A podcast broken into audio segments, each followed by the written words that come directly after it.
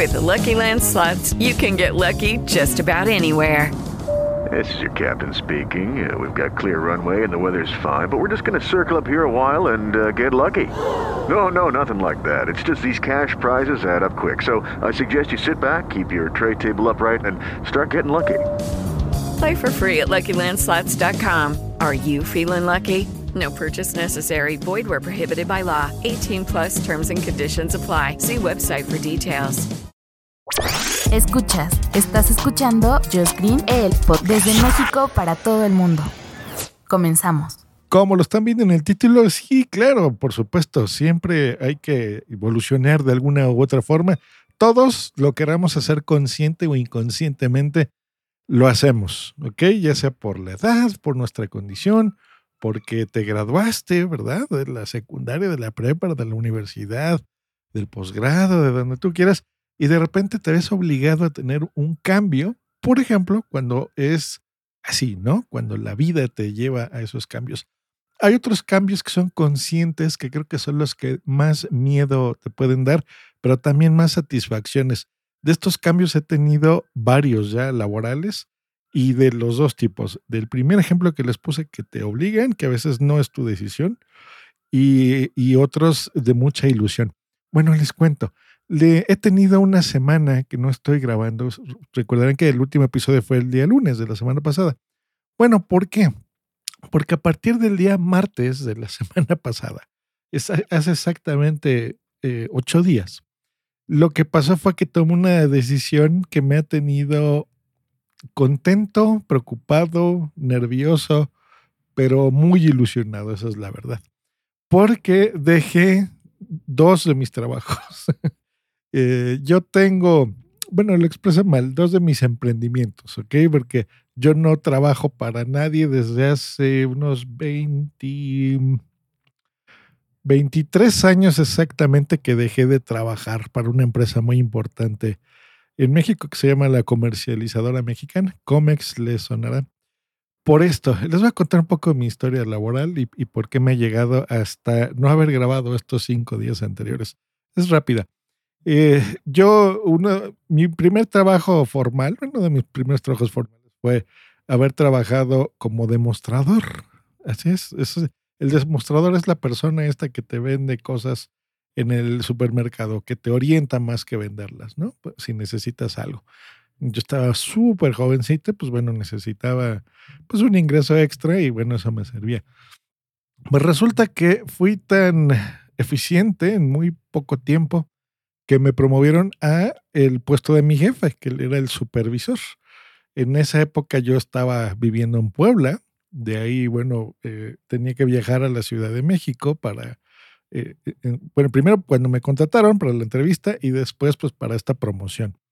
Eh, porque resulta que en mi zona, pues bueno, se iba a expandir ciertas cosas en unas tiendas que se llaman Chedraui. En esa época yo ni siquiera sabía qué era eso, porque eran tiendas que solo existían en Veracruz y empezaban a expandirse en el Golfo. Eh, que es una familia que se apellida así, precisamente Chedraui. Bueno, estaba su sede en Jalapa, me acuerdo.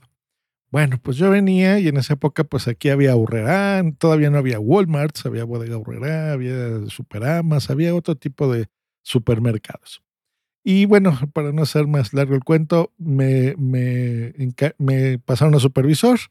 Después fui coordinador de supervisores de toda la zona Golfo de México, que es desde parte de Tamaulipas, viajaba mucho eh, hacia Villahermosa, todo lo que era Tabasco, Veracruz, estaba en Cancún, llegaba hacia la orillita de Oaxaca.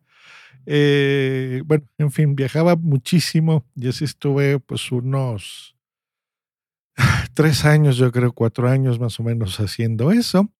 Después, pues bueno, por mi éxito, pues regresé a la Ciudad de México a otro puesto donde ya era el, el eh, gerente que coordinaba precisamente todos ellos.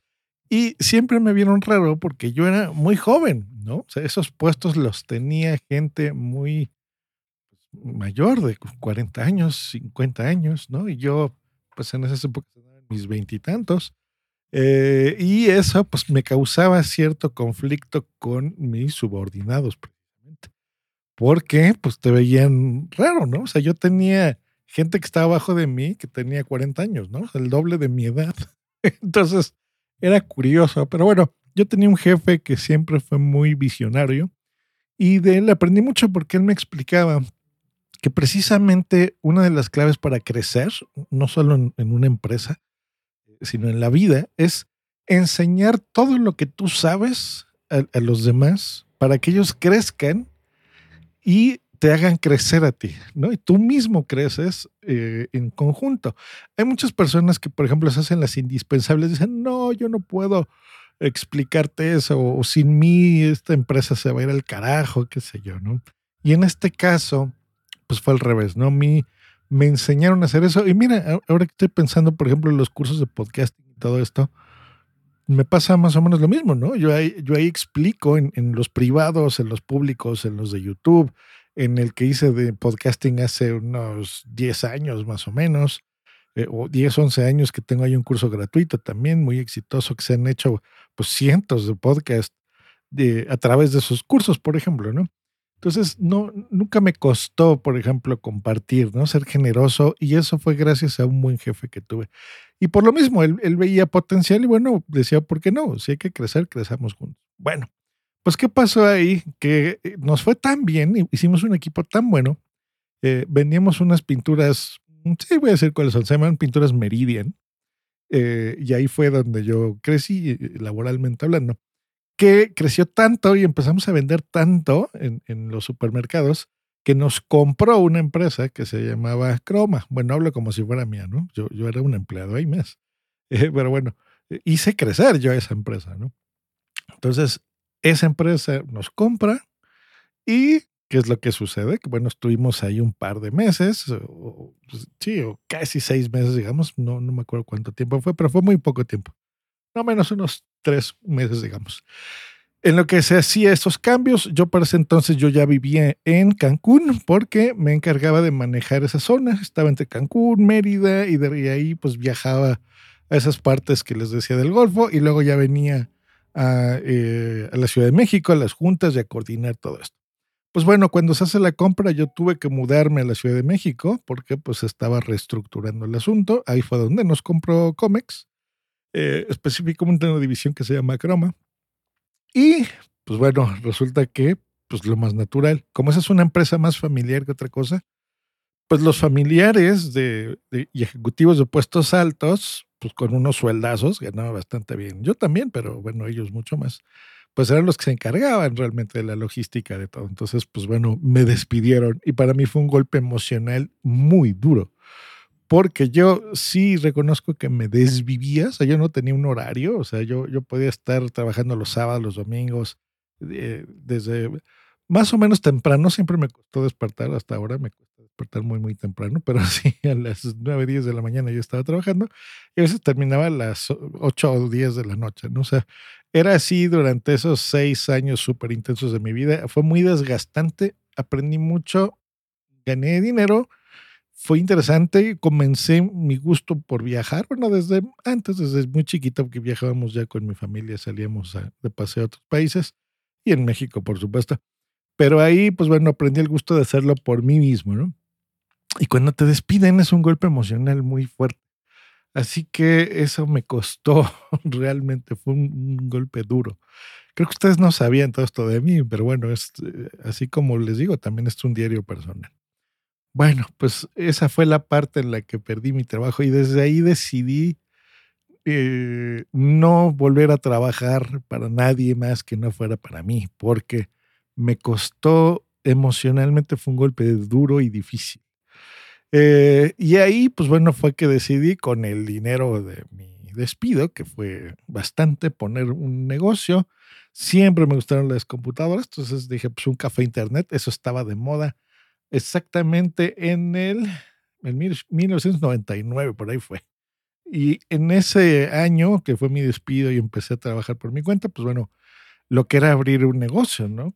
Rentar un local, abrir, este, comprar los equipos, las computadoras, el internet era una, no, no existía la fibra óptica, era, era una locura, pero bueno, pues compré unas 25 computadoras. O sea, yo quería un, un, negocio grande, no quería tres, cuatro computadoras en un localito, era un negocio muy grande en un local, muy grande. Y bueno, para ir más rápido, que veo que ya me está comiendo el tiempo, eh, a los dos o tres meses de eso, me asaltan y me roban. Y es el primer asalto y la primer acto de violencia que he tenido en mi contra en mi vida en México.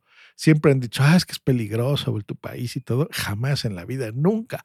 Nunca me han ofrecido droga a nadie, ni he visto dónde la venden, ni nada malo. Siempre he vivido una vida tranquila y bien. Nunca he visto vicios, nunca O sea, sí se ve gente fea a veces cruzar, pero eh, o sea, fe no físicamente, sino que sientas esa mala vibra, ¿no? Que te quieran eh, asaltar o algo.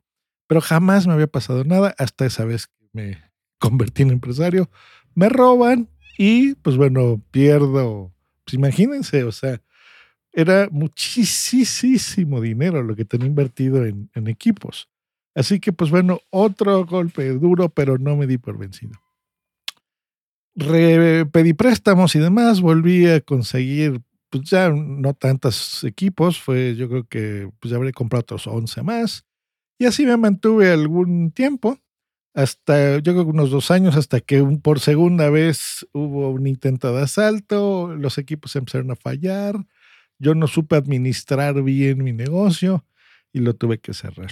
Así que me reinventé con los dos empleos, todo ese relajo largo para llegar a donde voy, que son una empresa web de hacer páginas web. Por ahí era más o menos el boom de Internet, de las dot-coms. Ya entré yo un poco más tarde de ese boom.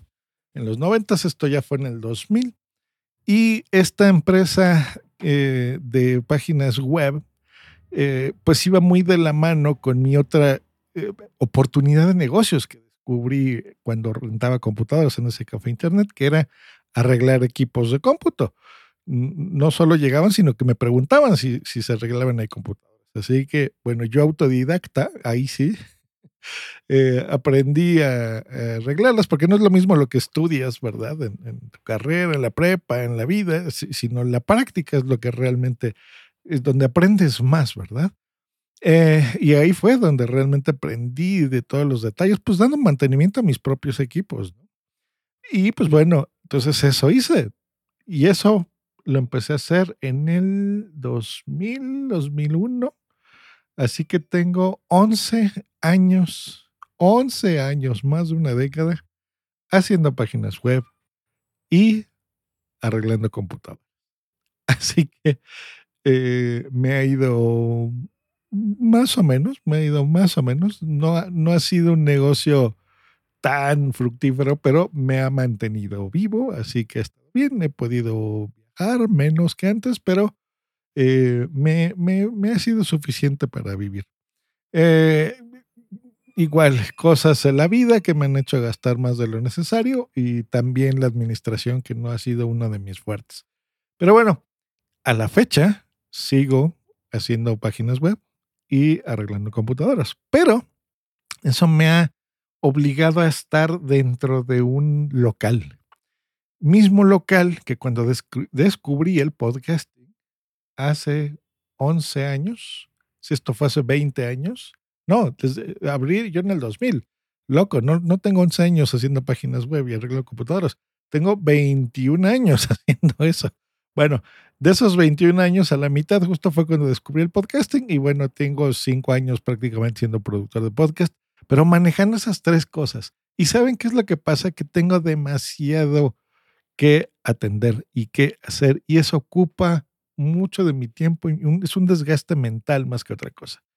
Lo que me ha obligado a que una de mis pasiones siempre ha sido la tecnología, pero el podcasting ha sido algo importante para mí.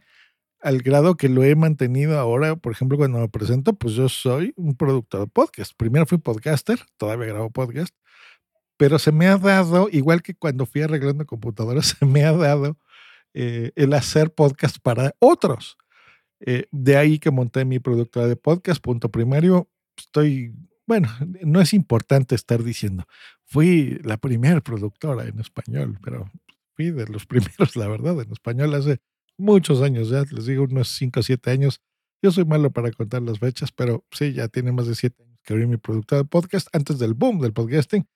Yo ya había gente, yo detecté esa necesidad de, de, de terceros, de cómo hacer sus podcasts, qué micrófono comprar, cómo hacer para que suenes bien, la edición, qué es eso del feed, cómo le hago para estar en iTunes, lo que ahora es Apple Podcast.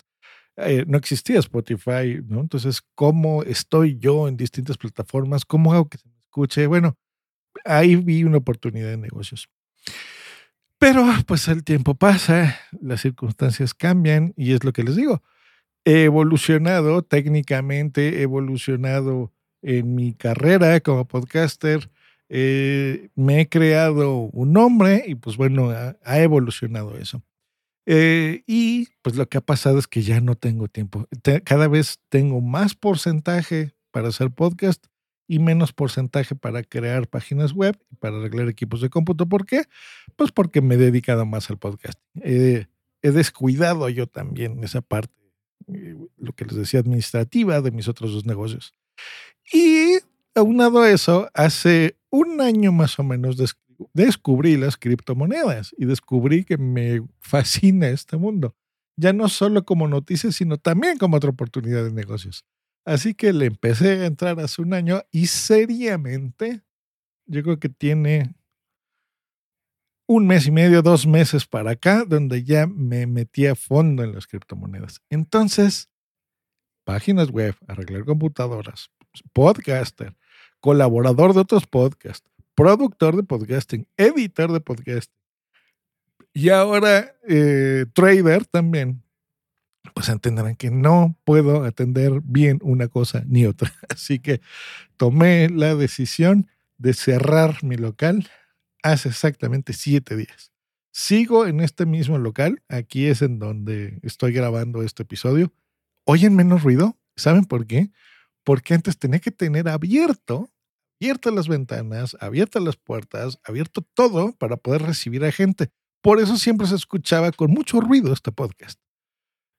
Porque tenía que hacerlo en mis horas de grabación. Entonces, ¿qué pasa? Que ahora ya cerrado el local, me da miedo, sí, porque tengo esos ingresos que eran seguros y que son fijos, pues decidí cerrarlos de tajo porque creo, uno, en el podcasting y creo en esta parte de, criptomonedas. Entonces, en lugar de enfocarme a cinco cosas, voy a enfocarme a dos. y pues bueno, ya veremos qué tal nos va. Ya empecé a tener ingresos como productor importantes, esos son los que me voy a quedar exclusivamente. Y con los de las criptomonedas, pues bueno, eso es un, un arriesgue que me, me tiene que tomar mucho estudio, cosa que es lo que estoy haciendo. Estoy estudiando todos los días, más o menos unas cinco o seis horas, todos los días, todo este mundo de las finanzas. Eh, los fines de semana, he estado prácticamente dos, tres ya, tres fines de semana muy metidos desde mi cumpleaños, desde el 15 de febrero. He estado súper clavado en esto, día con día, día con día, porque creo que por ahí es mi, mi, mi, mi, futuro eh, financiero también. Incluso pudiese ser que eso se convierta en mi actividad primaria. ¿Ok? Entonces, entre el podcasting, más que podcaster como productor, eh, empezar a grabar menos yo, eh, eh, ah, me estoy deslindando incluso de otros proyectos que hago con otros amigos, con otras personas de podcasting, que lo hacía por pasión nada más, no, no por un interés monetario, pero bueno, esas cosas que me ocupan tiempo, aunque sea mínimo, pues voy a tener que dejarlas también para enfocarme a lo que realmente es importante. Ya empiezo, ya estoy en una mediana edad, yo me veo muy jovencillo, pero no soy tan joven como aparento. Y ya tengo que empezar a pensar una, una eh, estabilidad financiera. Y creo que esto es la solución realmente definitiva, ya como último caloncito de mi vida, ¿ok? Y pues es momento de hacer un cambio. Ya pasaron 20, 21 años de que ya estoy trabajando por mi cuenta. Así que bueno, seguiré haciéndolo, pero voy a tener que abandonar estas dos cosas que me han dado tantas alegrías, también algunas preocupaciones, pero estoy muy contento. Así que bueno, este episodio era largo, era necesario desde se los quería contar desde el mismo martes que tomé la decisión la semana pasada, pero no encontré ese tiempo por lo mismo que les decía.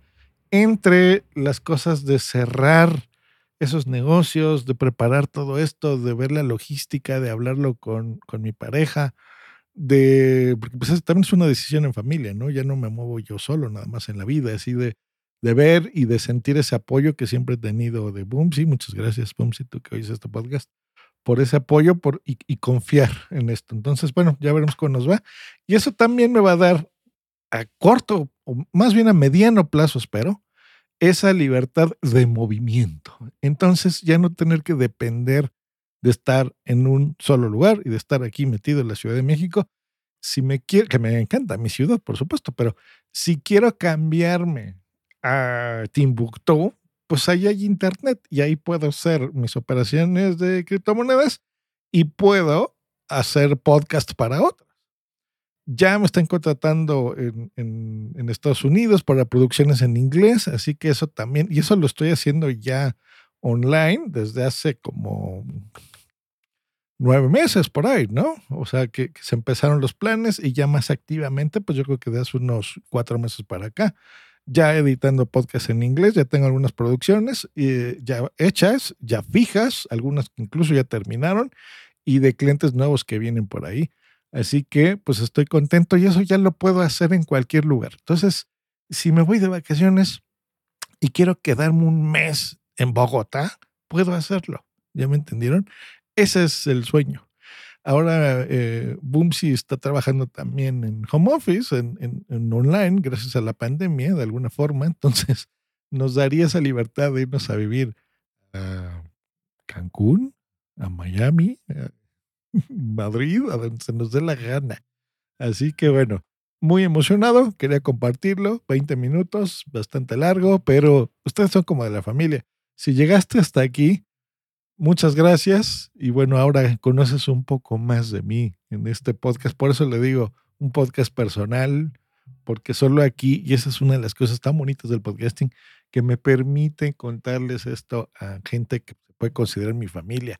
Por eso me gusta tanto esto y por eso les tengo fe a los podcasts. Y pues bueno, gracias también a ti mismo, Josh, por todos estos años de, de haber hecho esas páginas web y de haber arreglado esas computadoras que me gustó muchísimo. Y pues bueno, lo tengo ya que dejar, ni hablar. Tengo, tengo que evolucionar. No hay de otra. Evolucionar o morir. Estén muy bien. Hasta luego y bye. Y pues deseenme suerte. Sé que me voy a ir bien, pero nunca está de más algún mensajito que me llegue por ahí. Gracias. Bye. With lucky landslots, you can get lucky just about anywhere. Dearly beloved, we are gathered here today to. Has anyone seen the bride and groom? Sorry, sorry, we're here. We were getting lucky in the limo and we lost track of time. No, Lucky Land Casino, with cash prizes that add up quicker than a guest registry. In that case, I pronounce you lucky.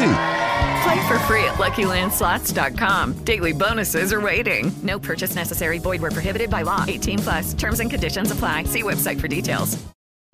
O'Reilly Auto Parts puede ayudarte a encontrar un taller mecánico cerca de ti. Para más información, llama a tu tienda O'Reilly Auto Parts o visita O'ReillyAuto.com. Oh, oh, oh,